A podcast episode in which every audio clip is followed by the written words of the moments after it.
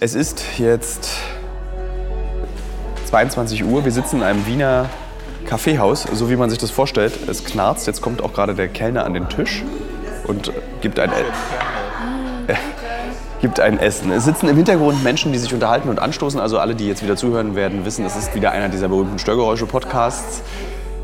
Wir sind in Wien, weil wir einen Film machen, über den wir noch nicht reden können. Der kommt auf jeden Fall nächstes Jahr, wahrscheinlich nächstes Jahr. Und deswegen könnte ich jetzt mit meinem Gast, den ich heute als in meinem Podcast habe, nicht über das reden. Sie weiß nämlich, worüber wir gedreht haben oder zu welchem Thema wir gedreht haben. Wir dürfen aber da nicht drüber sprechen. Also ich betone es nochmal, ich werde Fragen stellen im Verlauf dieses Podcasts, weil Österreich hat so eine Geschichte, dass man darüber sprechen kann. Und äh, es ist sehr spät, also ich kann auch ein bisschen müde sein.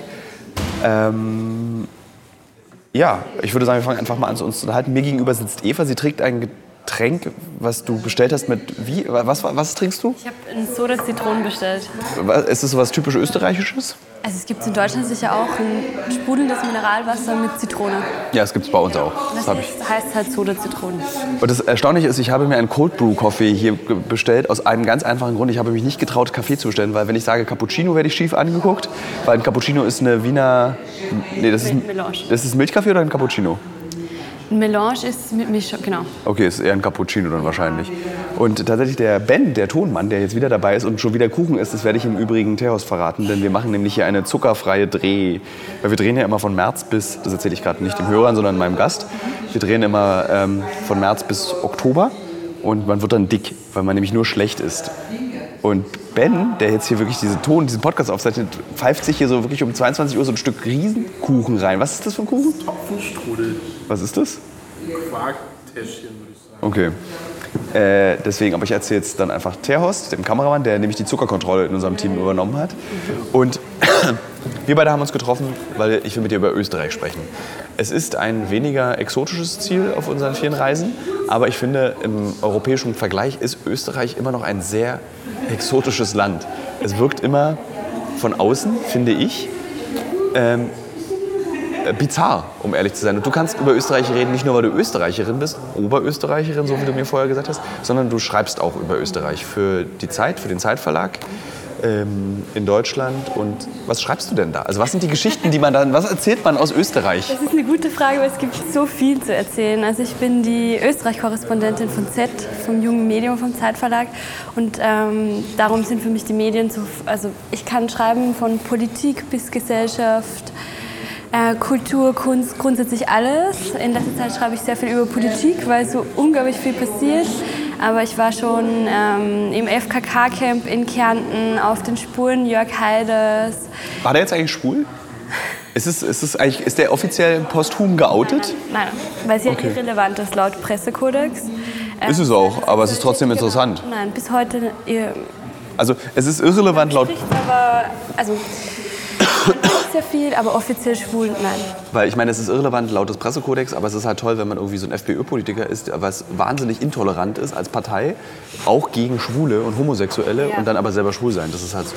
Ja, und auch in der schwulen Bar war kurz vor seinem Tod. Hm. Genau. Vielleicht war da, war da die Wiener Melange sehr gut. Das kann, Vermutlich. kann, vermutlich war sie sehr gut. Krassester Einstieg, wir sind schon bei Jörg Haider. Ne? Es ging relativ schnell, würde ich sagen. Ähm, was. Also, wir, am Anfang habe ich gesagt, dass äh, äh, Österreich mir persönlich so bizarr erscheint.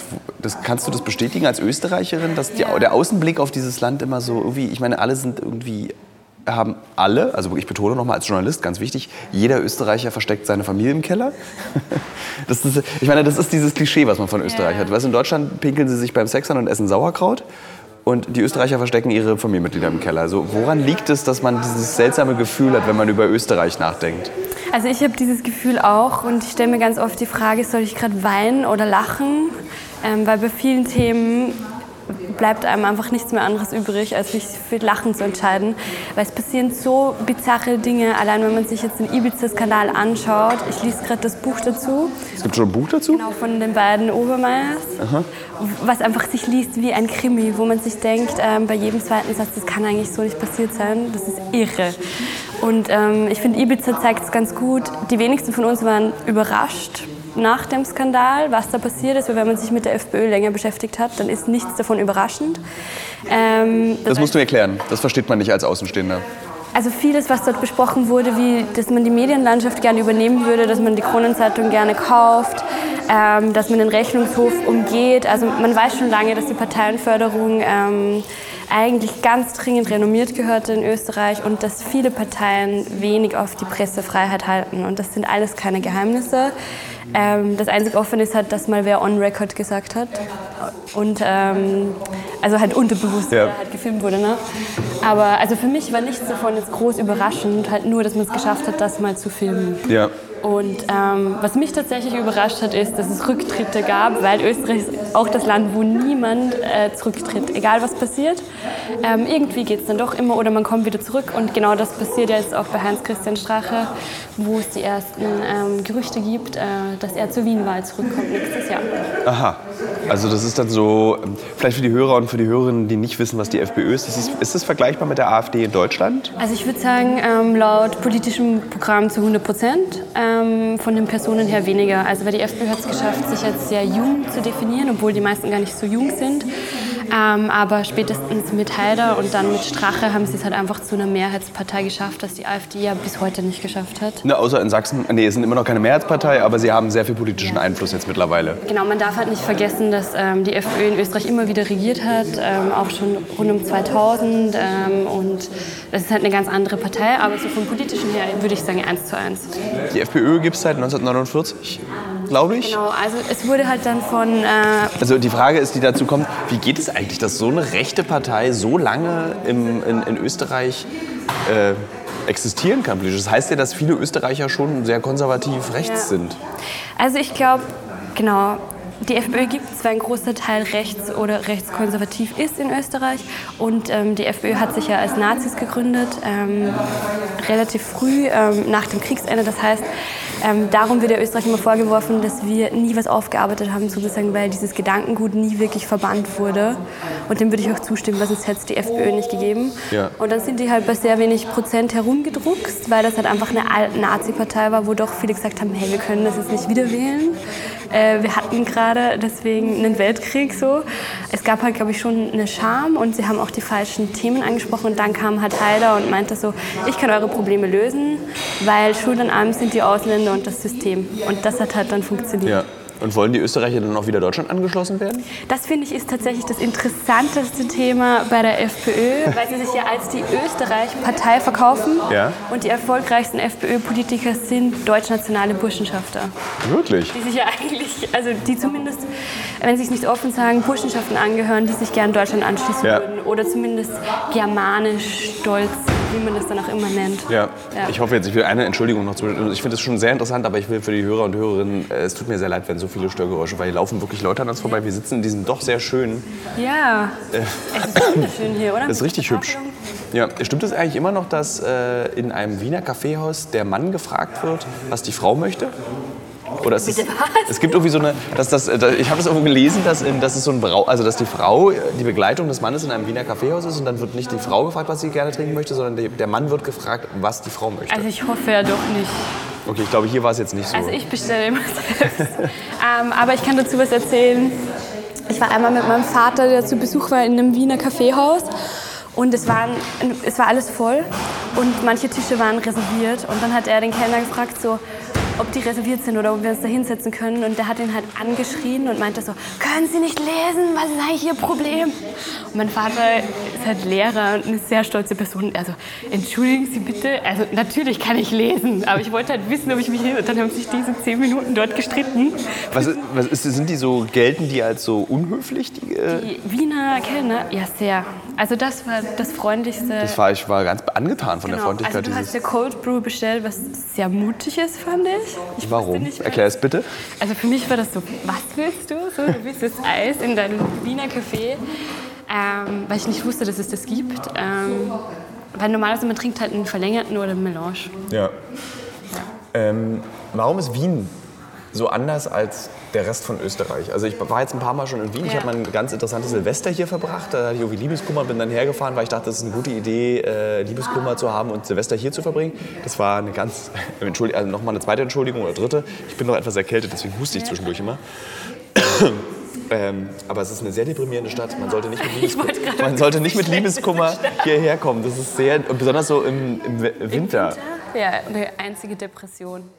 Was war jetzt deine Frage? Und die Also, Frage war, warum Wien so anders ist als, also Wien fühlt sich dann doch wieder anders an als der Rest von Österreich. Also Wien, glaube ich, ist so wie Berlin. Es hat sehr wenig mit dem Rest äh, des Landes zu tun und definiert sich darüber halt ähm, Bundeshauptstadt zu sein.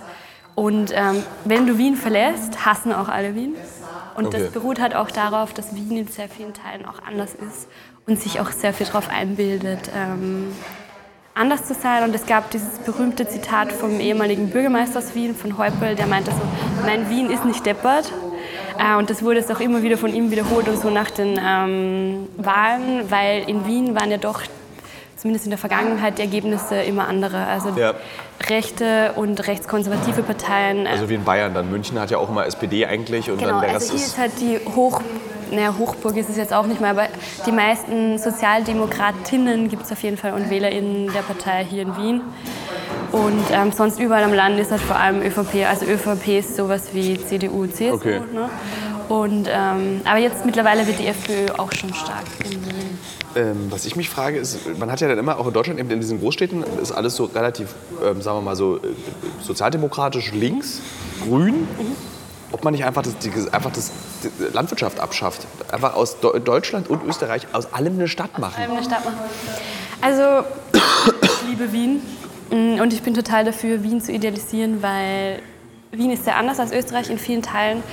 Aber man kann halt auch nicht immer den äh, ländlichen Raum so über einen Kamm scheren. Also was ich mittlerweile gelernt habe, ist, Klar, es gibt so gewisse Probleme, die gibt es vor allem am Land und den Rechtsruck gab es auch lange Zeit vor allem am Land, aber einfach weil die Politiker von rechten Parteien die ersten waren, die dorthin gegangen sind. Also so die FPÖ ist das beste Beispiel, die waren auf jedem Zeltfest, sind die gestanden in jeder Dorfdisco. Das hat ja dann Sebastian Kurz auch relativ schnell äh, alles kopiert und stand Ja. dann auch in den Dorfdiscos und hat mit allen angestoßen. Aber Sebastian Kurz kann doch da stehen, weil er auch das Alter noch hat. Genau. Ja, also er könnte auch noch ohne un- unangenehm aufzufallen in die Diskothek gehen, glaube Aber er ich. ging halt auch bewusst, ne? Ja. Ins Bierzelt und äh, in den Club und da gibt es ja auch Bilder dazu und so. Und ähm, aber ich glaube trotzdem, dass am Land leben auch ganz viele Leute, ähm, die zusammen dem Rechtsruck nicht verfallen Ja. und die echt coole Projekte schaffen und die gerade in der ganzen geflüchteten Thematik sieht man halt am Land, wie gut es laufen kann. Also, Ja. Ähm, und darum bin ich mittlerweile auch schon immer vorsichtig. Ich war auch immer so, Wien, irgendwie schotten wir uns ab und so. Und ähm, ich möchte gerne, dass nur die Wahlergebnisse von Wien äh, für mich zählen und so. Aber ich glaube, dass sich auch am Land extrem viel tut. Und ähm, ja, man sieht, wie stark die FPÖ jetzt auch in die Stadt wird. Ähm, also ich glaube, das ist einfach ein gesellschaftliches Phänomen. Ähm, Dankeschön. Dankeschön. was von nichts halt Halt macht. Und ja. Ähm, bist du glücklich in Wien? Ich habe immer das Gefühl, in dieser Stadt kann man irgendwie glücklich werden, aber das dauert lange. Also ich habe jetzt die letzten zwei Jahre halb in Berlin und halb in Wien gelebt. Oh, zwei deprimierende Städte. Zwei deprimierende Städte und ich wollte damals unbedingt weg von Wien, so, weil ich habe hier studiert und ich fand es auch einfach immer deprimierend und es ist so wenig passiert und alles ist so langsam passiert und du kannst halt die Clubs, die es gibt, irgendwie an deinen beiden Händen abzählen. Und ähm, also mir kam immer so vor, wir hinken da bei ganz vielen so hinterher und dann bin ich nach Berlin gegangen und war am Anfang so, ah geil, Berlin. Aber dann spätestens, wenn irgendwie der Winter in Berlin kommt, sieht man es halt auch, das ist ja genauso eine depressive Stadt. Ne?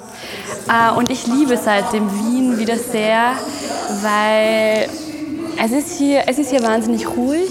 Es bewegt sich hier alles sehr langsam, aber man kann das auch extrem schätzen. Also ich komme halt immer aus Berlin zurück und denke mir so, es ist irgendwie hier alles so viel ruhiger, es sind weniger Leute. Äh, es ist, passiert alles langsamer, ne? Würdest du Menschen empfehlen, also so, äh, da wir nun wirklich sehr viele Länder auf unseren Reisen Ja. besuchen, ähm, würdest du ihnen sagen, zieht doch einfach mal nach Wien? Also weil ich, es gibt ja zum Beispiel so die, meine ganzen Freunde, die Medizin studieren wollten, die, die ziehen dann nach Österreich, damit sie Medizin studieren können. Und dann kommen sie aber auch schnell wieder weg. Also so, ich wüsste, also bis auf dieses Morbide, was ich sehr schätze an Wien, also dieses, diese, mir, so, die Luft ist immer feucht, habe ich das Gefühl. Meine Nase läuft hier immer in der Stadt. Und irgendwie, ich, hab, ich spüre so eine unglaubliche Todessehnsucht. Aus jedem Fenster, aus jeder Gasse kommt irgendwie so, äh, so was Düsteres, aber irgendwie aber. So, aber es, es fühlt sich gut an. Also es ist so wie Prag ist zum Beispiel ähnlich. Prag, also hat diese zwar die Touristen, aber dieses so, alles ist ein großer Seufzer. Ja, ich verstehe, was du meinst. Also, das ist eine schwierige Frage, wem ich empfehlen würde, nach Wien zu ziehen. Ich würde Also- auf keinen Fall Deutschen empfehlen, irgendwohin nach Österreich zu ziehen. Warum das denn nicht? Weil es tatsächlich so ist, dass ähm, ich habe mich mit dem ganz viel beschäftigt, auch schon in Artikeln, weil ich es einfach nicht verstanden habe. Ähm, also Deutschland und Österreich hat, glaube ich, ein sehr schwieriges Verhältnis, weil Als, als Deutscher weiß man das nicht. Also, ich Öster- wusste die das meisten nicht. ÖsterreicherInnen tun sich sehr schwer mit Deutschen. Also allein, dass dieses Wort Pifke immer noch im normalen Sprachgebrauch ist äh, und Deutsch dann immer noch so als ein Schimpfwort benutzt wird. Also meine Freunde zum Teil sagen dann sowas wie, du fährst Ski wie ein Deutscher, reiß dich mal zusammen. So, ne? Und das zeigt... Habt ihr denn gegen die Deutschen? Genau, und ich glaube, und jetzt mache ich mir halt dann Feinde auf beiden Seiten, ich bin davon überzeugt, dass das so ein Komplex ist, ne? dass wir uns abgrenzen müssen, um irgendwas zu haben. Dann sagen wir so, oh, wir sind so wahnsinnig anders als Deutschland und wir sind halt so ein kleines Land. Aber ihr habt Skigebiete, ihr habt Hitler, Ja, wir habt haben halt Hitler, schau, und, Ja. das, und wir haben Heider und was haben wir noch? Keller. So, Keller habt ihr noch und äh, Mozartkugeln habt ihr auch noch. Genau. Und um uns halt als irgendwas zu definieren, müssen wir uns, glaube ich, ganz stark von Deutschland abgrenzen und von dieser Korrektheit. Ne? Also bestes Beispiel ist Freitagnachmittag, das hat mich in meinem Job in Deutschland am meisten schockiert, dass die Leute dort bis 18 Uhr sitzen. Ja. Und ich war dann so am ersten, in der ersten Woche so, warum ist jeder hier? Und dann einer so, ja, acht Stunden heute Arbeitstag. Und ich so, ja, aber es ist Freitag. Und ich so, ja, ja und? Und ich so, ja, es ist Wochenende. Also weil in Wien, also ich lege meine Hand ins Feuer bei den meisten Jobs, die gehen am Nachmittag. Man erreicht auch niemanden mehr, die meisten gehen zu Mittag. Das ist einfach ein Ding der Unmöglichkeit. Also eigentlich, eigentlich wirbst du bis jetzt auf das, wie äh, Österreich ex, äh, Psychopathen exportiert, Ja. wirbst du eigentlich jetzt für das Land. Ja, das bewerbe ich. Und ich glaube, das wollen wir da herausheben und zeigen, wir haben auch diese sympathischen Zeiten, wir haben guten Kaffee, ne? wir haben nicht diesen Filterkaffee-Scheiß, wir haben geilen Kuchen und das ist Ja. das, auf das wir uns, glaube ich, sehr konzentrieren müssen, um zum Beispiel vom Rechtsruck abzulenken. ja. Also so, es gibt guten Filterkaffee, äh, äh, kein Filterkaffee, es Kein gibt guten Filterkaffee. Kuchen und dann fällt auch kein der Rechtsruck auf. Das finde ich gut. Hoffentlich. Das ist Einfach immer ganz viel Süßigkeiten essen. Ja. Und ihr habt diese tollen Waffeln. Äh, hier diese. Manna-Waffeln. Genau, das ist so, die ich immer als Kind war das für mich immer Wa äh, Waffer, weil ich das nicht lesen konnte. Das war so. Ja, das ist hier ums Eck, ne? Also Die da Fabrik davon? ja. Und die Biobrauerei auch. Und hier ist dann immer so ein Duft, entweder ist es Süßel zu extrem, dann ist es von einer Manna-Fabrik, oder es ist so dieser Geruch nach Bierbrauen, dann ist es Hopfen, von dieser, dieser, der ein bisschen übel, ist, so nach alter Hose riecht der. Irgendwas riecht hier immer. Ähm, kann man als ähm, junger Mensch in Österreich, also wie groß ist denn, du meinst, du lebst jetzt ein halbes Jahr in Berlin, wie groß ist denn die Sehnsucht, wirklich dieses ganze Land zu verlassen, dieses ähm, Gebirge? Für mich ist es ja einfach so ein Gebirge einfach, was ja nicht stimmt, weil zum Beispiel Wien ist ja ganz, überhaupt nicht gebirgig und umso weiter Richtung äh, Ungarn du kommst, umso weniger bergig ist es, glaube ich, auch alles. Ne? Das ist ja dieses, Alpen, Österreich ist ja links, aber ich glaube für, wirklich für jeden, also wirklich, ich glaube als Deutscher weiß man nichts über Österreich. Man weiß nichts. Nee, man, ich, man, man fährt hier in Urlaub nach äh, Bad Salz, nee, äh, Innsbruck und dann äh, Kufstein. Kufstein? Genau, da fährt man in Urlaub hin mit 16 meistens, dann fährt man nie wieder hier hin und dann irgendwann später, wenn man alt ist, mit seinen Kindern wieder. Aber man hat, glaube ich, keine Vorstellung von dem Land, von den Menschen, von, weil in diesen Tourismusgebieten, da sehen die halt aus, so wie die aussehen, wie für Touristen und erzählen dir, was du hören willst, weil du eben Tourist bist. Ähm, und zum Beispiel auch die Nähe zu Budapest ist, glaube ich, wir haben gerade vorhin überlegt, so wie weit ist denn Budapest weg? Also sechs, sieben Stunden mit dem Auto wird es schon weg sein. Dann hat einer geguckt bei Google Maps, oh, nur zwei Stunden. Also so, du weißt nichts über dieses Land. Auch zum Beispiel, ich wusste nicht, dass die Österreicher die Deutschen nicht leiden können. Und dass Piefke irgendwie offensichtlich, was ja auch so ein Berliner Begriff ist, äh, so ein Schimpfwort ist. Irgendwie so, war mir alles nicht klar. Also um meine Frage selber zu beantworten, die ich dir gerade gestellt habe, man will unbedingt eigentlich weg wahrscheinlich, wenn man hier groß wird, oder? Also es kommt drauf an, ähm, ich wollte lange immer weg und äh, als ich dann nach Deutschland ging, als ich vor Jahren nach Hamburg ging, habe ich dann so gemerkt, dass eher alle Österreich so idealisieren und so viele Sachen so cool fanden. Also weil da ist halt dann kulturell einiges passiert und gerade in der Musikszene, da ist gerade Bilderbuch dann mega groß geworden ja. und Wander und Young Horn. Und Klingen ja für mich alle gleich, ne? Also Wander und Bilderbuch ist für mich eine Band im Kopf. Oh, ganz schwierig. Ich weiß, ich weiß, ich weiß. Und da ist halt voll viel passiert und ich habe in Hamburg dann immer gemerkt, dass also, oh, du bist aus Österreich und aus Wien und du lebst in Wien und erzähl mir alles, wie ist es dort und sind da jetzt alle Kids in Salzburg beim Hanuschplatz Flow und so rappen dort jetzt alle und hört jetzt alle Deutschrap und ich war immer so, wo passiert dieses coole Wien? Also ich habe das hier nie gefunden so. Und ähm, auch der Dialekt. Also seit ich in Deutschland lebe, war es immer so, oh, red mehr im Dialekt. Ja, mach mal. Red mal, Ich kann schon Dialekt reden, aber dann rede ich halt anders. Aber ist das jetzt Oberösterreich oder ja, ich spreche halt Oberösterreich. kannst du Wiener Schmäh?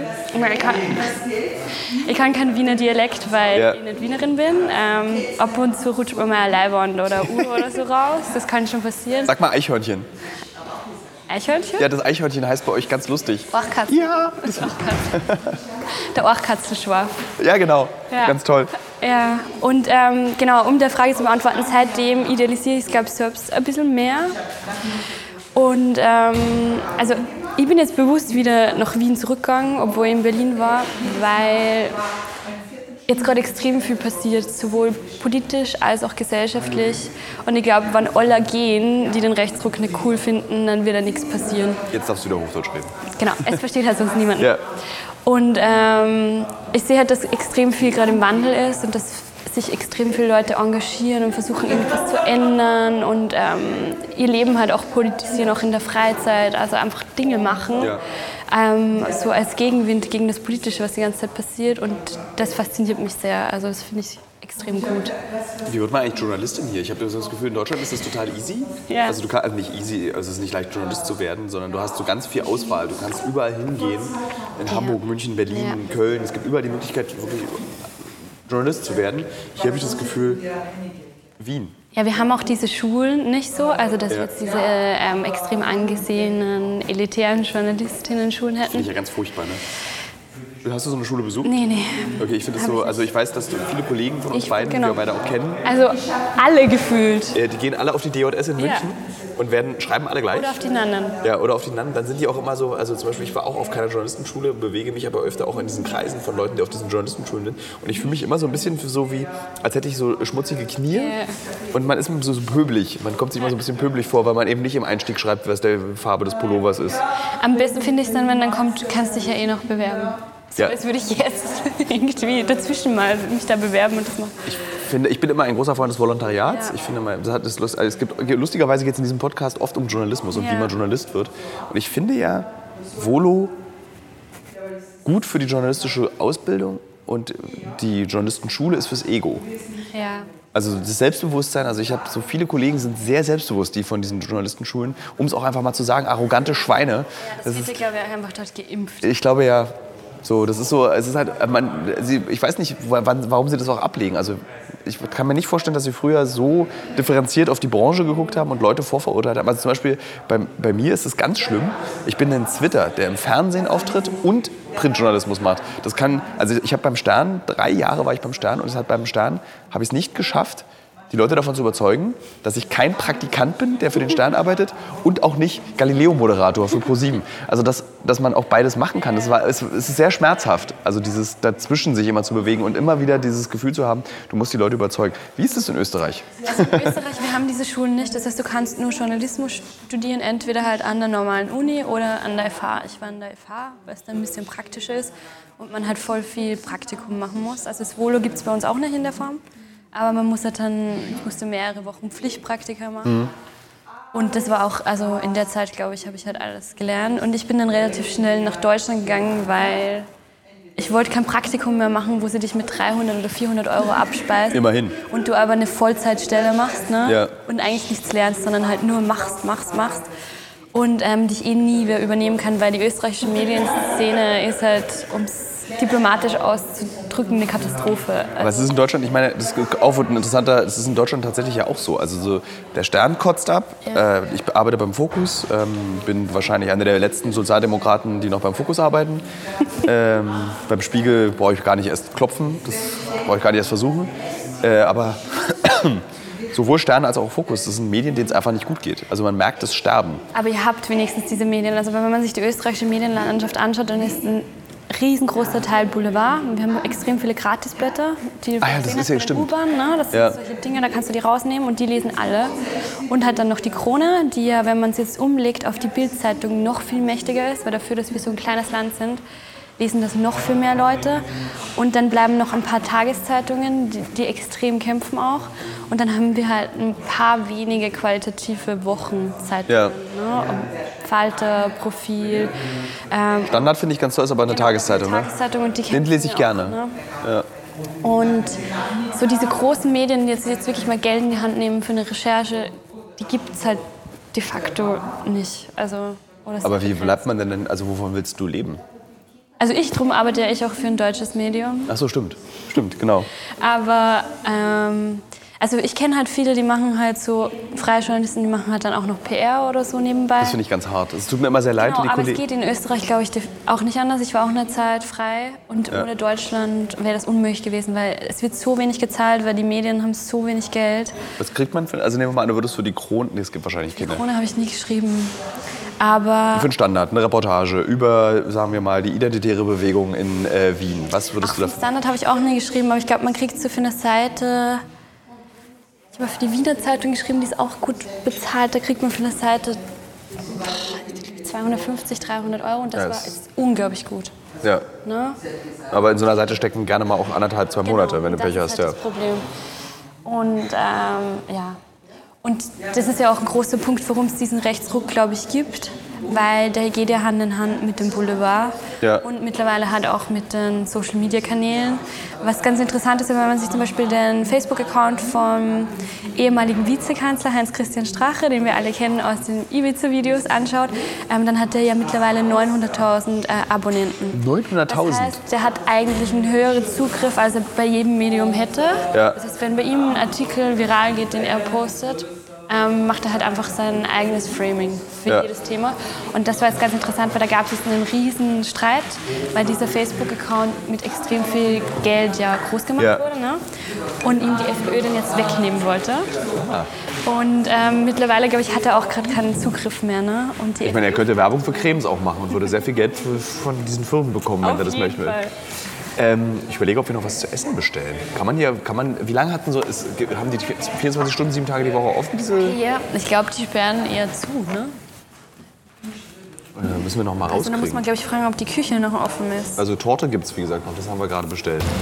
Ja. Ähm, was ist denn eigentlich so, wovon lebt Österreich eigentlich? Also wir waren letzte, vorletzte Woche waren wir in Bangladesch, da wussten wir, okay, äh, Bangladesch lebt von der Modeindustrie. Wovon lebt eigentlich Österreich? Boah, Also wir haben auch extrem viel Industrie, ne? Ähm, also wo ich herkomme in Oberösterreich, ähm, Wo ist denn Oberösterreich? Oberösterreich ist direkt bei Bayern im Grunde. Okay. Ne? Also Passau kennst du? Ihr seid dieses Gebiet, wo die Münchner immer sagen, es lohnt sich in München zu leben, weil man ganz schnell in den Bergen ist. Genau. Okay. Also rund, runter dann nach Salzburg würden die jetzt Ja. sagen. Das ist dann Salzburg, Oberösterreich ist wirklich ähm, so bei Passau an Deutschland dran. Lehrer, Lehrerkind? Ja? Also Mutter auch Lehrerin? Alle Lehrer. Äh, Alle Lehrer. Alle Lehrer. Und haben Sie- jetzt noch drei Stunden über Schulsystem. Äh, Das ist wahrscheinlich nicht so. Wo, wie ist denn, es unterscheidet sich stark vom deutschen Schulsystem? Ich weiß gar nicht, ich war in Deutschland nicht in der Schule, ne? aber ähm, es hat auch so ein Riesenstreit, also von der Politik her, weil sich die halt nie einigen konnte, die Ja. Koalition. Jetzt wurde die neue Mittelschule gemacht, wieder abgeschafft und wir haben halt so ein Riesenproblem mit den Gymnasien. Dass halt alle guten SchülerInnen auf die Gymnasien kommen und die anderen sehr kämpfen. Aber wovon lebt Österreich? Also in Oberösterreich gibt es extrem viel so Industrie ähm, und auch Stahl und sonst glaube ich Landwirtschaft natürlich zu einem großen Teil.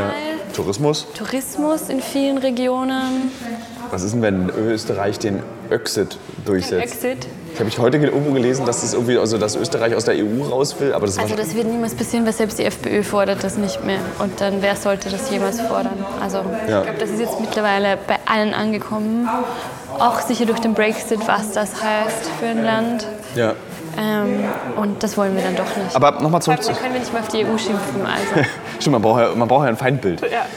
Ähm, nochmal zurück zu den Psychopathen aus Österreich. Ich will noch mal einen Grund. Über Fritzl reden? Äh, Ich will wissen, warum. Also ich meine, es gibt auch Psychopathen in Deutschland, das ist keine Frage. Aber warum hat man das Gefühl, äh, dass eben so Fritzel, sowas kommt aus Österreich? Oder zum Beispiel, wie heißt denn der, der Regisseur, der diese tollen Filme macht? Äh, Seidel? Ulrich Seil, Genau. der auch Keller gemacht hat. Genau. Film, ne? Wo sie nur in den Keller. Ich überlege gerade, ke- Nicht schon spät, wir sperren schon zu. wann wird denn zugemacht? Um 11 Uhr. 11 Uhr, okay. Dann ist es auch unser natürliches Ende für das Interview. Ich überlege, ob ich schnell noch was esse. Was gibt's noch was? Küche ist schon geschlossen. Und Kuchen. Und Meerspeisen gibt es noch? Was ist eine Mörrspeise? Meerspeisen, Kuchen. Achso. Äh, dann nehme ich einen Strudel. Apfel oder Topf? Äh, Apfel.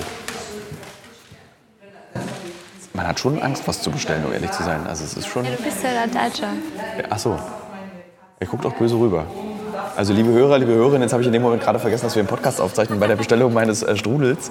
Aber ich wurde gerade, aber ich meine, aber dieser deutschen Hass ist ja schon irgendwie seit 300 Jahren oder 1000 Jahren. Also den gibt es schon lange. Es gab ja diese extrem populäre Serie Die Pifke-Saga, wo es um Deutsche Extrem populär, ich habe davon noch nicht gehört. Österreich, Ja. äh, wo, wo es um ähm, Deutsche geht, die in Österreich Urlaub machen und wo das sozusagen halt clasht. Ne? Niemand versteht sich, was ist in Tirol.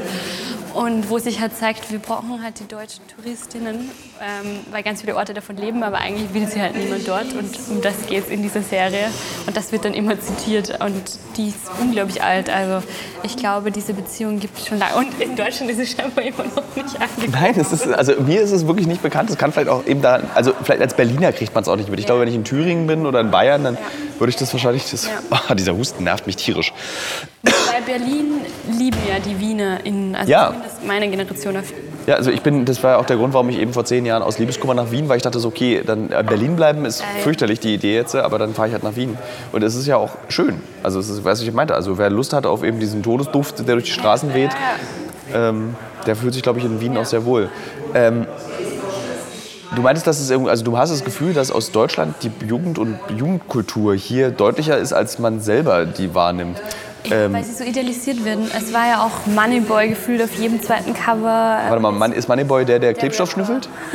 Es gibt irgendwo einen, nee, das ist, der heißt glaube ich anders. Nicht, äh, aber ich, der Moneyboy ist aber, das ist doch eigentlich ein Kunstprojekt. Ist der, doch, der ist doch eigentlich sehr, sehr schlau. stellt sich- unglaublich schlau, ne? Der hat glaube ich auch seine, ja, der hat seine Diplomarbeit über dieses Moneyboy geschrieben. war ein Ne? riesen ähm, Porträt von ihm im Spiegel. Also wo man sich so denkt, ja krass, es Ja. wird halt auch thematisiert. Und ähm, auch Marvi Phoenix ist ja auch so ein Beispiel. Ja. Wenn die halt nicht auf Deutsch singt, aber trotzdem.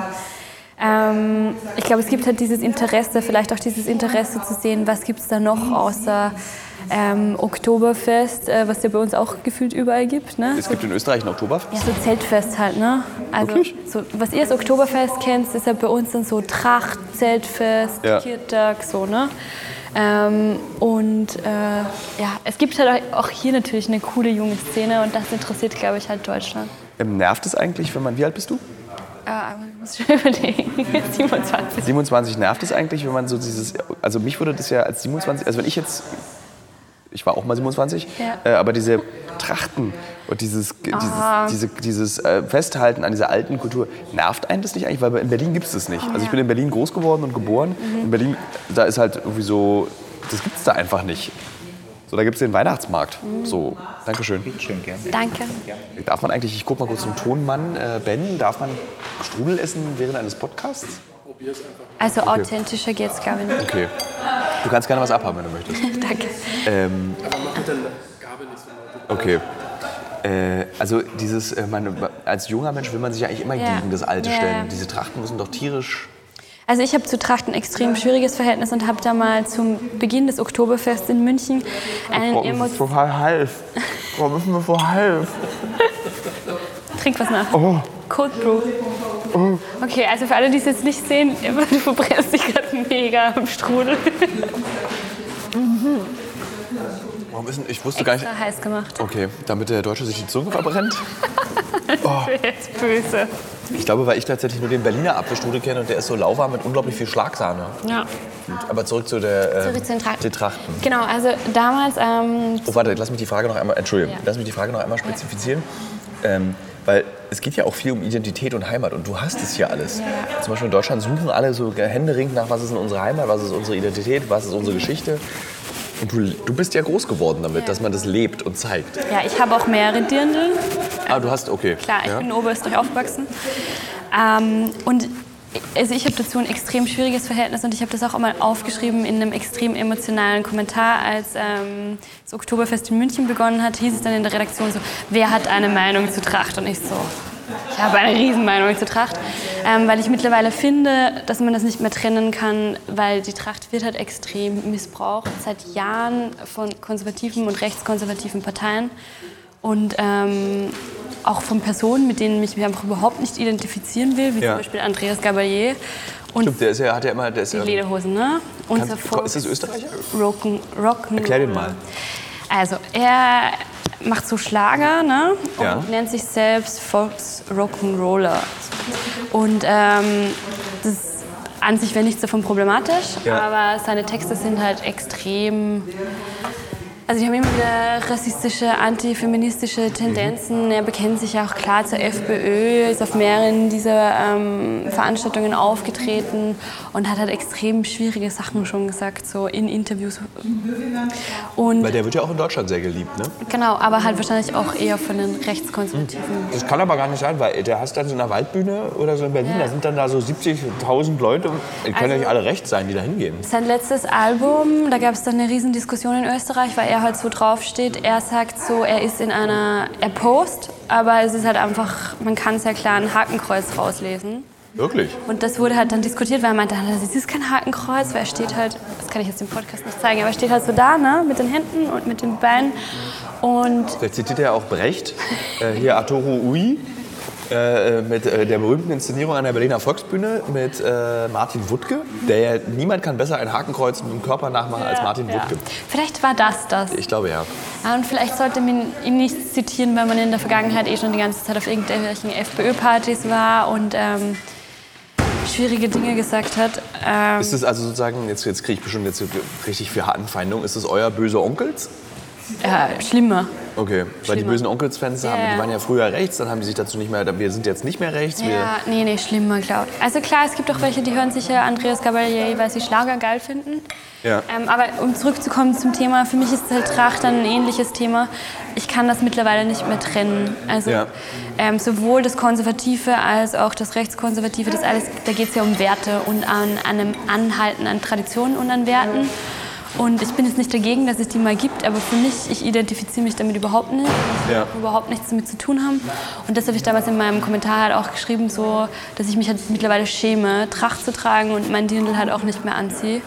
Äh, und damals gab es unglaublich viele Reaktionen dann darauf. Auf sowas? Klein? Auf das, weil Das ist ja nun nichts Großes. das Also, ist extrem was Wichtiges für Österreich und auch ganz viele von meinen Freundinnen sehen das anders. Und ähm, also wir haben auch richtig viel gestritten, ne? weil viele meinen halt so, gerade deswegen lasse ich mir meine Herkunft und Tradition nicht nehmen. Und ich finde, da beginnt es halt schon. Also was ist meine Herkunft, Tradition, was ist typisch österreichisch? Und das ist ja der Punkt, den Österreicher, Österreicherinnen hat es nie gegeben. Also wir, wir kommen alle eigentlich aus anderen Ländern oder haben halt Vorfahren aus anderen Ländern. Ja. Ähm, und äh, das ist halt einfach Bullshit, finde ich, diese ganze Ideologie und genauso die Tracht. Aber ähm, vielleicht passierte auch was. Ich war jetzt letztens auf der Hochzeit von einer Freundin und da war einer in, einer, in einem wunderschönen Dirndl, wo sozusagen äh, das Kopftuch von ihr vom Kopf bis äh, zu den Füßen nach unten unter dem Dirndl durchging. Und ich habe sie dann so gefragt, so krass, also wo ist das her, was ist das für ein Design? Und die meinte halt dann so, sie ist selbst Designerin und sie beschäftigt sich halt zum Beispiel damit, ähm, die Tracht und das Dirndl ähm, ja, so darzustellen, wie sie das halt sieht. Ne?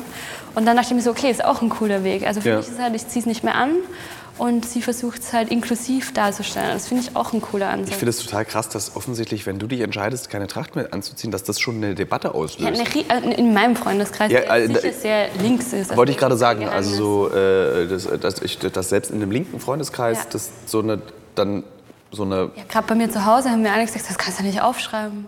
Okay, Was heißt denn das, dass alle Nazis sind, die Tracht tragen? Und dann hab ich gesagt, das habe ich nie gesagt und um das geht es auch nicht, sondern Ja. einfach um diesen Herkunftsbegriff, der, finde ich, einfach nicht mehr zu retten ist in meinen Augen. Glaubst du, dass irgendwie Europa, Deutschland und Österreich, also nehmen wir mal, dass man irgendwie mit diesen Traditionen brechen muss, damit man ins Mhm. eine, weil zum Beispiel, ich glaube, der Vorteil der Amerikaner, wenn wir jetzt mal richtig Mhm. auf die weltpolitische Ebene gehen, ist ja, dass sie sich auf keine Tradition berufen können und deswegen so flexibel sind. Also sie können einfach jetzt, okay, die nächste Etappe ist eben Digitalisierung, Disruption.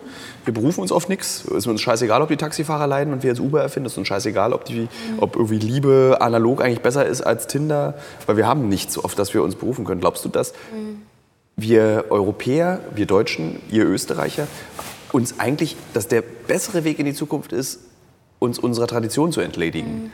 Weil wir uns damit einfach nur so Steine in den Weg legen. Und ich meine, du als jemand, der in einem Land aufgewachsen ist, in dem Traditionen gelebt werden, kannst das wahrscheinlich nachvollziehen. Also müssten wir eigentlich unsere Tradition ablegen? Ich glaube gar nicht, dass wir es ablegen müssen. Also es gibt so viele so wichtige und schöne Traditionen auch und wie Österreich sein kann und wie Wien auch sein kann und wie es halt auch schon immer war, wenn man durch den Straßen geht oder wie wir jetzt heute sitzen. Ich finde, nichts davon gehört abgeschafft. So, das ist Teil des Landes, das ist wunderschön. Ich glaube, der Gedanke ist halt problematisch zu sagen, das sind wir. Weil was sind wir? Wir sind halt heute eine sehr äh, bunte, inklusive Gesellschaft geworden, ähm, die eine andere natürlich ist als wie vor 30 Jahren. Ja. Und das ist, glaube ich, extrem wichtig, dass jetzt endlich mal gecheckt wird, dass ähm, der Wiener, also zum Beispiel Dirndl ist das beste Beispiel so. Warum kann sich ein Dirndl nicht auch in die Richtung entwickeln, dass du das genauso mit Kopftuch tragen kannst? Das finde ich eine wunderschöne Entwicklung. Nur man muss halt auch schaffen, dass es weggeht von diesem rechten Touch. Und ähm, das braucht, glaube ich, Zeit und das heißt nicht, dass Traditionen irgendwie weggeschmissen werden müssen und dass es keiner mehr irgendwie auf irgendwas stolz sein darf oder die Landschaft schön finden Ja. darf, so in Österreich, oder die Mehlspeise und den Kaffee gut finden darf, sondern einfach zu sehen, ähm, wir bewegen uns und die ganze Welt bewegt sich und entwickelt sich jeden Tag und auch Österreich, auch wenn wir uns gerne überhaupt nicht bewegen möchten, weil es Ja. soll immer alles gleich bleiben. So ist die Welt nicht. Und ich glaube, eine Gegenreaktion ist der Rechtsruck, weil der größte Feind ist die Veränderung von allen ähm, Rechtspopulisten und Populistinnen.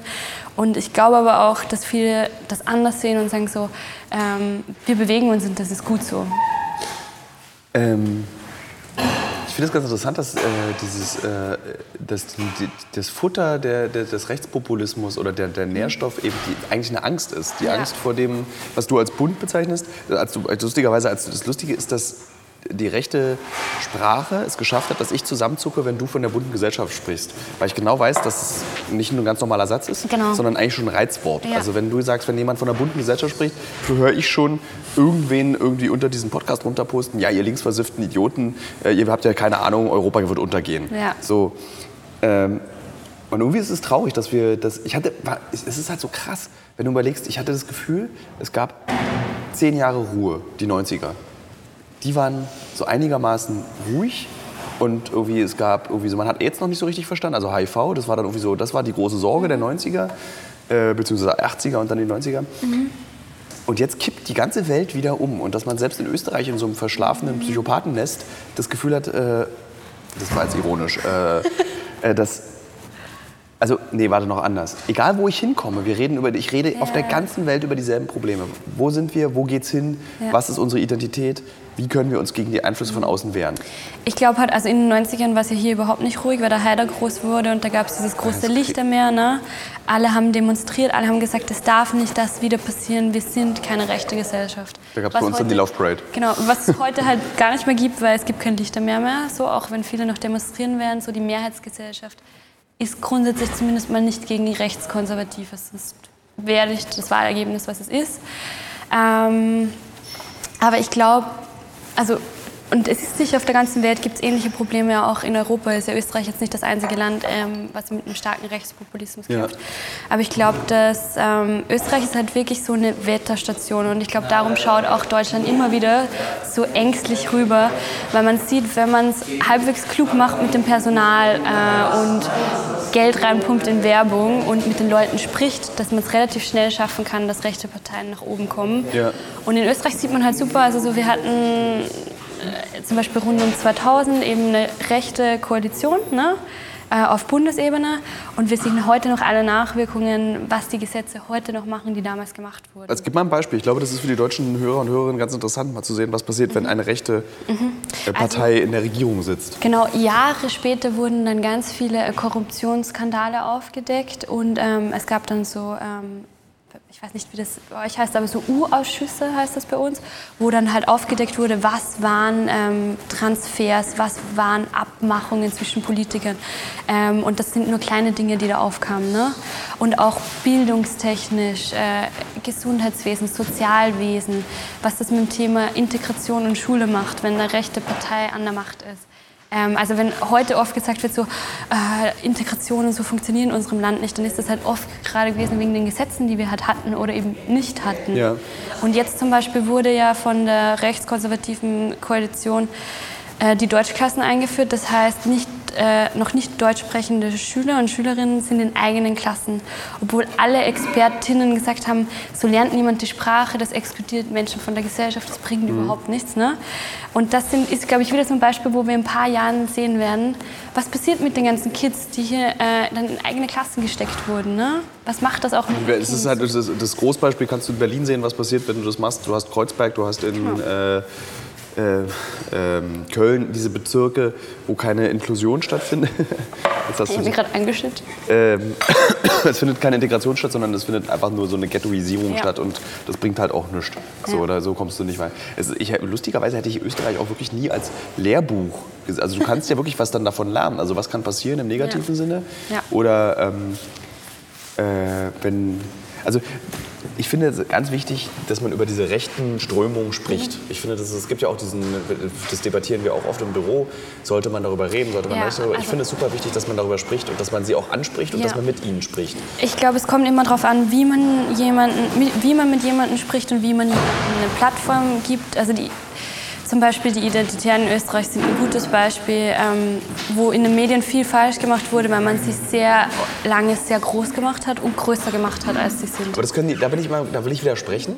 Die Identitären, das steht in den Artikeln auch immer eigentlich drin. Die Hm. Identitären haben sich selber sehr groß gemacht. Die können das sehr gut. Wer am Brandenburger Tor in Berlin ein Ja. Transparent runterrollt, da Ja. hast du das Gefühl, da sitzt eine Organisation mit tausenden von Leuten dahinter. Aber die wurden in Wien extrem groß gemacht auch. Also und halt auch von Medien, die das überhaupt nicht wollten. Also zum Beispiel Weiss äh, kritisiert sich heute sehr scharf dafür selbst, wie sie am Anfang über die Identitären berichtet haben, äh, ob es diese großen Porträts und so gebraucht hätte. Ne? Ja. Man die so groß und das ist, glaube ich, so ein bisschen die Frage. Man muss sie auch zum Beispiel immer in Relation setzen, dass das eine sehr kleine Vereinigung ist. Ähm, ich finde es tatsächlich wichtiger, auch mit den Leuten zu sprechen, die rechte Parteien wählen.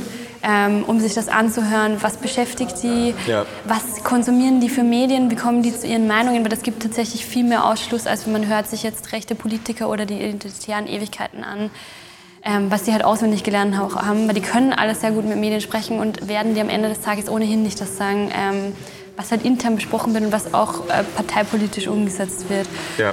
Und, ähm, müssen zahlen. Ja, Ja. so nett werden. Bitte, danke. Dankeschön. Äh, ich bezahle das mal alles. Ich hole jetzt gerade mein Portemonnaie, habe ich das irgendwo liegen lassen. Ähm, aber lass uns noch kurz weitersprechen. Ja. Äh, was mich ziemlich inter- weil, äh, Erstaunlicherweise haben wir jetzt doch recht ernst darüber geredet, was, äh, Ja. was hier ist. Oh, ich habe mein Portemonnaie. Hast du ein Portemonnaie? Das ist auch. Achso, warte, das ist in meiner Jacke, glaube ich, drin. Ähm, äh, weil eigentlich wollte ich ja mit dir über dieses, so dieses Österreich. Die, die Österreich und die schöne Seite von Österreich reden. Und jetzt Ja, ist können so, wir auch noch reden. äh, so düster geworden. Ähm, ich bezahle mal schnell. 25 bitte. Was ist? Dankeschön. Dankeschön. Schönen Abend noch. Ähm, Ja, lass uns doch über was Schönes reden. ja. ähm, was ist denn deiner Meinung nach äh, das Beste an Wien? Das, das, das ist so, okay, stell dir vor, du hast jetzt, äh, du, doch, du fängst an zu studieren, ähm, du sagst, ich mache ein Auslandssemester in Wien, was ist das Beste, was man hier erleben kann? Zum Beispiel nach Berlin kommen alle, glaube ich, habe ich, also nicht alle, aber sehr, sehr viele Menschen kommen nach Berlin, nachdem sie sich von ihrer Schulliebe getrennt haben und, ähm, oder den ersten großen Liebeskummer haben, den Anfang 20 Liebeskummer. Und alle wollen dieses verrückte Berlin, haben dann wahnsinnig viel Geschlechtsverkehr, bekommen dann wahnsinnig HPV relativ schnell, äh, stellen, erschreck, äh, stellen erschreckend fest, dass HPV nicht nur eine Viruserkrankung ist, sondern auch Warzen zur Folge hat. Ich finde ja, das ist immer das Krasseste, das wir in der Schule gelernt haben. Es gibt HIV, Ja. das große Drama, ja. aber äh, über keine andere Geschlechtskrankheit wird gesprochen. Also zum Beispiel gibt es das äh, in, du gibt's, gibt's in Wien auch HPV. Äh, ja, wir haben auch alle HPV. ja, ähm, Das glaube ich als in Berlin. Äh, genau, also sowas, was, man außer HPV kriegen? ja, außer HPV kriegen, genau. Das gibt es, glaube ich, in Wien genauso viel. Ähm, also ich würde einfach allen raten, kommt im Sommer her, weil es ist einfach die geilste Zeit und im Winter kann Wien sehr depressiv sein, so wie jede andere Stadt. Ja. Ähm, hier äh, in Zentraleuropa, einfach durch die Straßen gehen und sich diese geilen Gebäude geben. Also weil jedes Mal, wenn ich in Wien bin, gehe ich selbst so irgendwie gefühlt wie eine Touristin herum und denke mir so, dieses Haus und dieses Haus. Also das gibt es für mich in keiner anderen Stadt in dieser Form. Ähm, Es ist uns heute auch aufgefallen. Es ist schon, also wir als ist halt Berliner, es ist halt so, du siehst halt, ne? was der Krieg in Berlin gemacht hat, Ja. wie geil Berlin aussehen könnte, Genau. wenn. Und hier kann man halt noch sehen, wie haben die Häuser ausgesehen und einfach diese Gemütlichkeit. Also in ein altes Kaffeehaus gehen, einen verlängerten trinken, eine Mehlspeise essen, am besten einen Topfenstruhl, Chick rauchen und einfach das Leben ein bisschen langsamer leben als Ja. in sehr vielen anderen Städten. Und ja, das genießen, was da jetzt in Wien passiert, weil ähm, es gibt jetzt viel mehr Bands, Musikszene, es gibt neue Clubs, es gibt mittlerweile sogar die ersten Sex-Positive-Partys, wo jeder... Wirklich? hat, Das wird es in Wien nie geben, weil es alles Spießer sind. Und Wollen wir kurz erklären dem Hörer und den Ja. Hörern, was eine Sex-Positive-Party ist? Genau. Möchtest du das? Also ich mach's du ich bitte. erkläre es, ich erkläre es. Also soll ich jetzt erst erklären, was es ist? Ja, erklär mal, was eine Sex-Positive-Party ist. Sex-Positive Party ist im Grunde einfach eine Party, meistens mit einem speziellen Dresscode, wo du halt mit relativ wenig Gewand hingehst. Ne? Und wo es sozusagen ein sehr freier Raum ist, wo sehr viel möglich ist, wo es Darkrooms gibt, wo dann zum Beispiel auch Sex passieren kann, aber nicht muss. Und jetzt mal grundsätzlich der Vibe, glaube ich, einfach ein bisschen offener ist. Und es gibt so ein Kollektiv in Wien, ähm, das heißt Hausgemacht. Und die waren auf einer Party in Berlin. Ähm, Ich weiß wahrscheinlich auf dieser Pornceptual-Party im, äh, wie heißt es, ähm, am, an der, hier an dem Moritzplatz, Nee, äh, Prinz waren- Charles. Sie waren im KitKat. Ah, okay. Äh, okay, im Sie waren im KitKat. KitKat und meinten so, das brauchen wir in Wien auch. Und dann gab es halt alle, die einen Gegenwind gemacht haben und gesagt haben so, niemand wird hingehen, weil die Wiener sind total tied up und spießig und niemand hat Sex in der Öffentlichkeit. Das wäre ja noch das Schönste so, ne? Äh, und dann haben sie es einfach gemacht. Und am Anfang mussten sie halt extrem viel erklären, weil niemand wusste, was ist eine Sex-Positive-Party. Muss ich da jetzt Sex haben? Ist das jetzt irgendwie ein Swinger-Club oder so? Und sie so, nee, es ist einfach eine geile Techno-Party, wo es halt sehr viele Freiräume gibt, ne? Und heute funktioniert das total. Also die haben das alle ein, zwei Monate und die Leute rennen ihnen die Bude an. Und das zeigt halt auch, Wien verändert sich. Das ist, finde ich, das beste Beispiel. Ähm, Also wenn man dann als junger Student herkommt, geht man auf eine geht auf Sex-Positive eine Sexparty. und da kriegt man dann das HPV. ja, Ja. aber das hat man eh schon wahrscheinlich in Berlin. hat man ähm, das überrascht mich tatsächlich wirklich, dass es so eine Partys hier gibt und dass sie auch aus dem KitKat her exportiert Ja, wurde. ja. Obwohl ich war einmal am 24. Dezember 2016 war ich im KitKat, das als Berliner, das erste Zu Weihnachten. Zu Weihnachten, weil man- wir gehen immer als dieser Berliner Freundeskreis, man geht halt in Berlin gerne Weihnachten weg, weil da sind wirklich nur Berliner in der Stadt Ja. und das ist halt so übel deprimierend, weil natürlich dann alle ziehen eine Fresse, irgendwie so alle stehen irgendwo rum. Äh. Und dann waren wir, haben wir gesagt, okay, heute gehen wir. Der einzige Club, der offen hatte, war das KitKat und hatte irgendwie tatsächlich so eine Sex-Positive-Party. Ich war aber noch nie auf einer Sex-Positive-Party und habe tatsächlich auch an dem Abend festgestellt, dass die Grenze meiner persönlichen Sexualität ist so eine Party. Ja. Weil ich natürlich nicht vorbereitet war, hatte so meinen Schlüpfer an und dann in so Winterstiefeln. Ich musste mich dann ausziehen, Ja. stand dann da so und beobachtete das Treiben und meinte so, na, nee, das ist mir, das ist mir eine, eine Nummer zu viel, aber das ist ja dann legitim. Also das, Genau. ist, das ist ja das Coole an so einer Party, dass das dir auch keiner übel nimmt, dass du dann da so unsicher stehst. Ähm, und aber das fühlte sich halt eben genauso an, wie sich der Lonely Planet Tourist Berlin vorstellt. Ja. So ist es eben genauso dieses so das, Überforderung. ja, also, und das ist halt ganz warm war es dann da auch und so, so. Und dann dachte ich mir so, okay, es ist interessant zu sehen, aber deswegen kommt die Welt nach Berlin, weil sie halt, sie wissen, sie können hier Ecstasy und MDMA nehmen, äh, ohne dass es irgendein Problem darstellt. Ist eigentlich die, die Droge mit exportiert worden nach Österreich? Ja, aber die gab es davor auch schon. Ja, was ist denn so die Droge Nummer eins Österreichs? Wahrscheinlich blieb es eh seit Falco Koks. Ich habe kein Wort verstanden, bitte. Wahrscheinlich blieb es seit Falco Koks. Koks, ja. Weil das ist ja eigentlich auch so ein Uncover-Thema, die Drogen. Was nimm mal? Koks? Gut, was nimmst du noch? Wahrscheinlich habt ihr noch ein bisschen MDMA. Crystal von, von Osteuropa. Kriegt ihr noch ein bisschen Crystal reingestreut? Ja, ich glaube, sonst ist, also sicher nicht wie Berlin. Ja. Also ich will jetzt hier keinen Drogengarten machen, aber ich, so. Äh, ja, ich, mein, ich glaube auch eine Sex-Positive-Party ist auch, macht auch, glaube ich, mehr Spaß, wenn du. das schätze ich mal auch Drogen. Ja, ich gehe stark davon aus. Ich schätze es. Ich würde es einfach. Ich, die, ich, gehör, ich glaube, es gehört einfach mit dazu. gehört auch Ja. Ähm, was, wie weit sollte sich Wien denn zum Beispiel an so Städte wie Berlin anpassen? Also ich meine, das ist ja dann irgendwann auch ein Verrat oder es ist nicht authentisch. Also so, ich glaube, die erste und einzige Sex-Positive-Party in Wien ist dann authentisch. Aber wenn jetzt ganz viele anfangen, es nachzumachen, dann wird's dann nicht mehr, dann wirkt es so wie nachgemacht eben. Also ich glaube, so dieses, man muss sich jetzt um Wien keine Sorgen, glaube ich, machen, dass es jetzt so eine mega Techno-Clubstadt wird, weil die Leute gehen halt auch viel weniger fort. Ja. Also das Büro ähm, von meiner Redaktion ist direkt neben dem KitKat. Das heißt, ich sehe jeden Morgen, wer da noch so davor steht. Ja. Und das wäre einfach in Wien nicht möglich. Also ich wage jetzt mal so behaupten, dass wenn ich an einem Montagabend eine Sexparty in Wien mache, kommt niemand. Also, also wir sind ja trotzdem eine sehr kleine Stadt und ähm, die Leute gehen halt aus am Wochenende Und da ist auch nicht von Freitag bis Montagmorgen. Also Ja. sowas wie das Berghain wird halt hier, glaube ich, nie funktionieren. Okay. Weil Drogen sind, glaube ich, nicht so ein großes Thema. Das ist, glaube ich, wichtig. Und das Fortgehen ist halt ein anderes, ne? Du Ja. gehst halt, du gehst vorglühen in einem Park oder so. ähm, und dann um Mitternacht gehst du halt in den Club und dann gehst du halt heim um vier. Ich glaube, das ist in Und Berlin. nicht noch in drei andere. Also Ja. es gibt nicht so viele After-Hour-Clubs hier. Ist Österreich eigentlich teuer? Also so wenn du. Ja, es ist viel teurer als Berlin. Ähm, gerade so, also du hast ja gerade gezahlt, Kaffee, wenn du dir direkt Ach stimmt ja, 25 Euro für, obwohl, Moment, zwei Stück Kuchen. Aber trotzdem, also Kaffee schockt mich immer wieder eigentlich im Vergleich zu Berlin. Ich habe letztens für einen Kaffee Latte 4,90 gezahlt und da dachte ich mir so. Also 10 Mark. Ja. Beziehungsweise 4000 Schilling. tausende Schilling. und Essen auch, es ist schon teurer, ja. Äh, aber wie finanziert man sich denn dann so ein Leben? Also was kannst du dann, also nehmen wir mal an, du bist jetzt eine junge, junge Frau, junger Mann. In, in was, Nicht Journalistin. ja, was, was wirst du denn? Also ich meine, gibt es hier eine große IT-Startup-Szene? Das ist ja, ich habe ja das Gefühl, das Einzige, wie man noch Geld verdienen kann, ist Startup gründen. Ja, also Oder, Start-up, vielleicht auch was eigenes gründen, weil Ja. ich glaube, es gibt in Wien so extrem viel Potenzial, weil es halt viel noch nicht gibt. Ich würde Sex-Positive-Partys veranstalten. Keine Ahnung, was man macht. Also voll viele studieren halt das, was man immer studiert hat, was wir nennen Jus, Jura, ja. Medizin.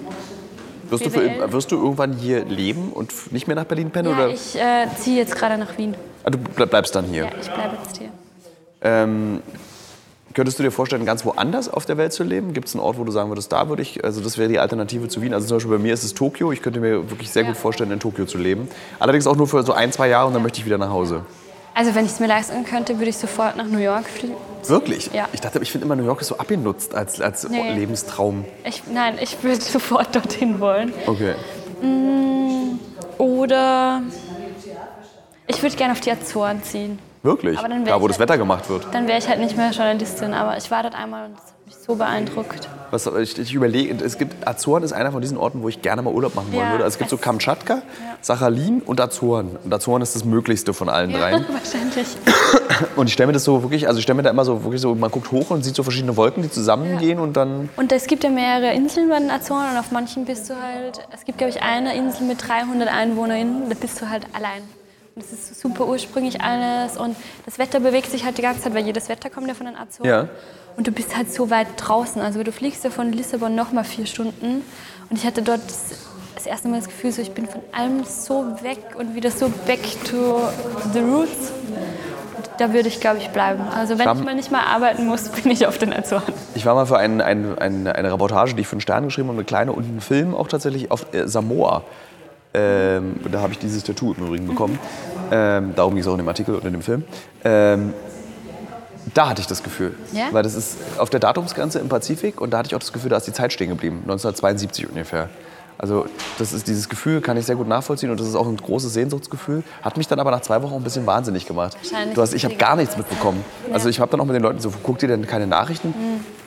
Interessiert uns hier einfach. Vielleicht ganz geil, wenn wir uns jetzt alle jahrzehntelang vollpumpen mit allem und dann gehen wir irgendwo hin, wo es niemanden irgendwas interessiert.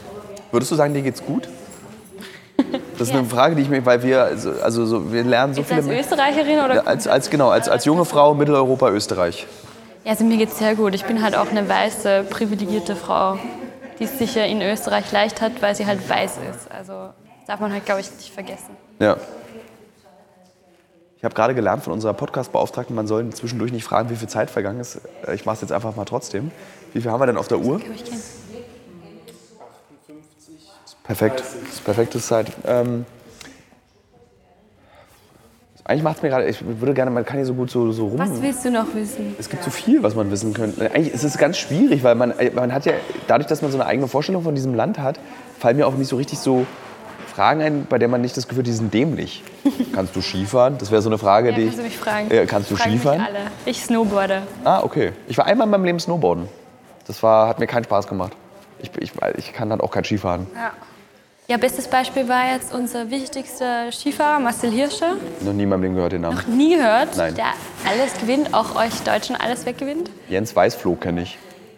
Das Der ist je- jetzt zurückgetreten ja, Und ähm, es gab jetzt wieder so äh, eine Aufdeckung, eine politische. Und ähm, weil er um 20.20 Uhr, 20, glaube ich, zurückgetreten ist, wurden die ganzen politischen Sendungen verschoben. Und dann war mal eine Stunde lang live am wichtigsten österreichischen Sender sein Rücktritt. Und das politische Format und die Nachrichtensendung kamen dann danach. Weil Okay. würde man das auf einem anderen Sender zeitgleich machen, würden das alle schauen. Und warum ist es so wichtig, wenn der zurück... weil, was ist denn, wenn ein Skifahrer zurücktritt? Also, Er hat ein Volksheld. Ja, so, alle haben das geschaut und jetzt. Warum ist er zurückgetreten? Nicht, weil, naja, der hat halt schon alles gewonnen und er will zurücktreten, solange er sozusagen noch lebt und sich nicht. alt ist denn der? voll 400? Ich glaube, er ist äh, Anfang 30, ne? Okay, weil das gerade so klingt, so, solange er noch hat- lebt. Nein, aber solange er sich halt nicht so verletzt, meint er, ne? Ja. Was ja den meisten Skifahrern irgendwann passiert. Ich bin tatsächlich, also so Skisport ist bei mir, also das ist so, ich, manchmal gucke ich äh, dieses äh, Biathlon, Ja. Weil ich das so lustig finde, dass es eine Sportart gibt, bei der man schießen muss und Skifahren. Äh, aber das war's. Ich schaue das aber auch alles nicht. Also ich fahre einfach gern selbst. Okay. Aber ich würde jetzt mal auch sagen, nicht alle Österreicher. Das ist jetzt so zum Beispiel in Wien.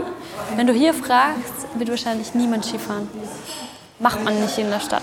Ja, das ist wahrscheinlich, weil es so ein Dorfsport ist. Ja, Äh, gut, also ich finde es schön, dass wir in diesem Podcast nicht geklärt haben, warum aus Österreich so viele äh, ja stimmt. Ich Psychopathen. die ganze Zeit aus. Genau. Ja, weil ich es nicht beantworten kann. Vielleicht ist es das. Äh, warum Ulrich Seidel solche Filme auch macht. Er bestätigt das ja. Das ist ja, aber genial. Ich finde, er zeigt Österreich von sehr vielen Seiten, wie wir halt sind. Wollen wir kurz den Zuhörern und Zuhörerinnen erklären, wer Ulrich Seidel ist? Ich, meiner Meinung nach einer der besten Filmregisseure, die wir haben.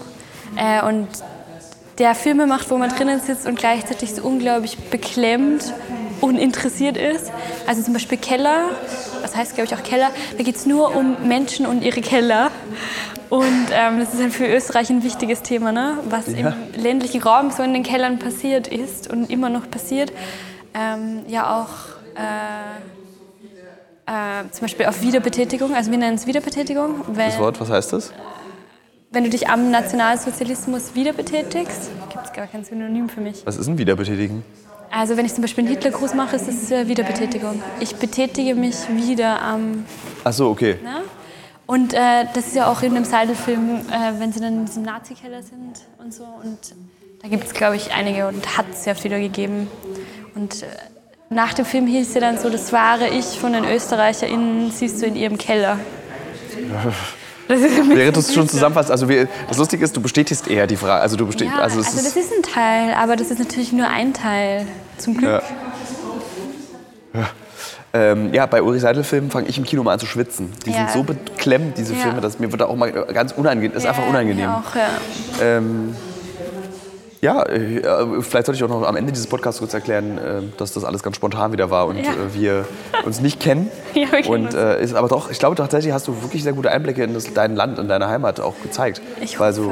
ähm, ich weiß nicht, auch, liebe Hörer, liebe Hörerinnen, ihr könnt auch gerne mal auf ähm, Instagram schreiben, wie denn euer Bild von Österreich ist. Und erstaunlicherweise, als ich aufgerufen habe, ich habe bei Instagram einmal aufgerufen, Ja. ich suche Österreicher, die mit Ja. mir reden wollen. Ähm, es, war, es, es gibt sehr viele Fans tatsächlich auch von dieser Sendung aus Österreich. Ja? Das hat mich auch überrascht, dass, so, dass das hier auch geguckt wird. Und ähm, was ja ganz schön ist. Eigentlich. Ich hoffe, nicht, ich hoffe nicht, dass du die jetzt alle verärgert hast. Ich hoffe, ihr könnt mir sonst dann auch schreiben. Du, du bist ja auch bei. Ich kann, ich kann dich ja. Wir, wir machen das dann in der Story. Ich werde dich dann in der Story verlinken. Dienstag, also ihr hört ihn ja jetzt gerade, liebe Hörer, liebe Hörerinnen, ist ja bei euch Dienstag. Ah, jetzt komme ich wieder durcheinander, weil es zu spät ist. Denn jetzt ist es nämlich 23.10 Uhr. Samstagabend. Und wir, haben, wir sind aus Berlin heute früh auch angereist. Ein langer Drehtag ist vorbei und noch dieser Podcast hinten ran. Vielen Dank, dass du die Zeit dir genommen hast. Gerne. Ähm, liebe Hörer, liebe Hörerinnen, das war's wieder heute. Die nächste Folge äh, kommt am nächste, übernächste Woche Dienstag aus Usbekistan. Und darauf freue ich mich sehr, auf die Reise. Und es wird eine sehr abenteuerliche Reise. Und wir machen wahrscheinlich sogar zwei oder drei Podcasts aus Usbekistan, weil es einfach zwei, sagt Ben jetzt, weil es lohnt. Da ist, wir werden nämlich auch einmal am Aralsee sein. Und da will ich unbedingt nachts einen Podcast aufzeichnen. Also Sehr schön. äh, freut euch auf den Podcast. Und dir nochmal vielen Dank.